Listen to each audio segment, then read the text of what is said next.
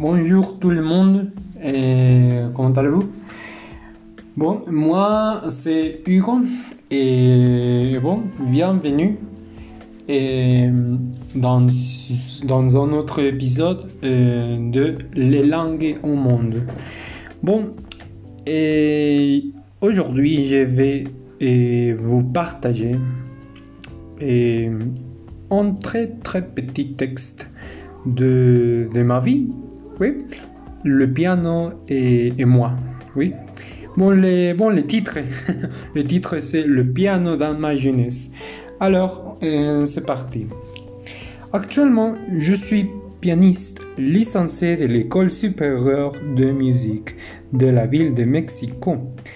J'ai eu beaucoup d'expérience pendant toutes ces années. Cependant, il n'a pas été toujours facile d'être et d'avoir ce que j'ai maintenant. Tout d'abord, quand j'avais 11 ans environ, je voulais jouer du piano, mais je n'avais pas de professeur. Mon frère m'enseignait un peu, mais cela n'était pas suffisant. C'est pour cela que j'ai commencé à chercher des livres et des partitions pour pratiquer et améliorer. En plus, cela a été une expérience compliquée parce que mes parents ne voulaient pas que je joue du piano comme ma licence principale. Donc j'ai dû montrer mes habiletés.